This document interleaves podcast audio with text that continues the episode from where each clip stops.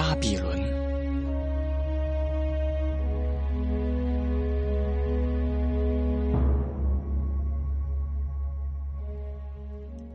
美索不达米亚的另一个历史新阶段，巴比伦的卓越兴盛，开始于公元前两千年早期，公元前一七九二年至公元前一七五零年间，在汉谟拉比的统治下。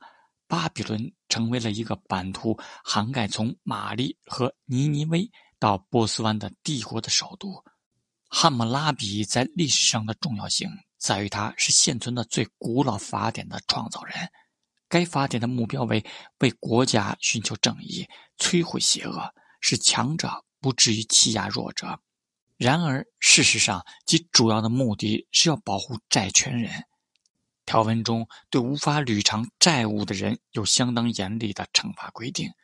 这部法典刻在一块石碑上，碑文上方是汉谟拉比的浮雕，他站立在圣山。以及庙塔顶端，加冕的太阳神前方，汉谟拉比是一个具有半神地位、祭司兼国王的绝佳例子，而具有人形的神则亲自将律法颁布给他。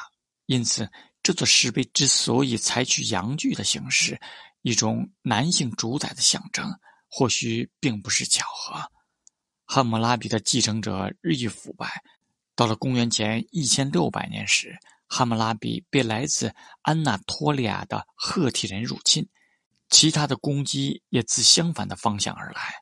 公元前两千年末期，纳拉姆辛和汉谟拉比的石碑被带到了埃及的首都苏萨。埃兰是自幼发拉底河下游（现今的库吉斯坦）往东北扩张的富饶农业国家。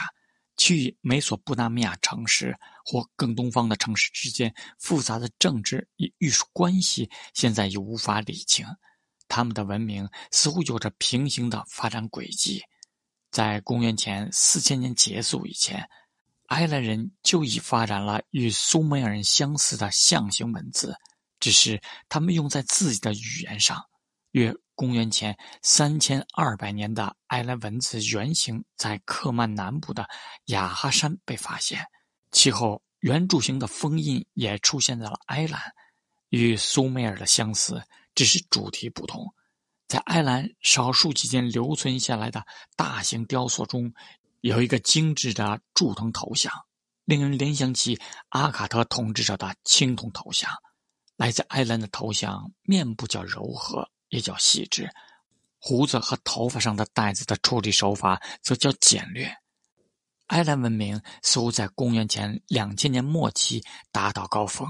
此外，还有一座令人赞叹却可惜已经没有头的纳皮拉苏皇后青铜雕像，其年代可溯至公元前一千两百六十年，现存于巴黎卢浮宫。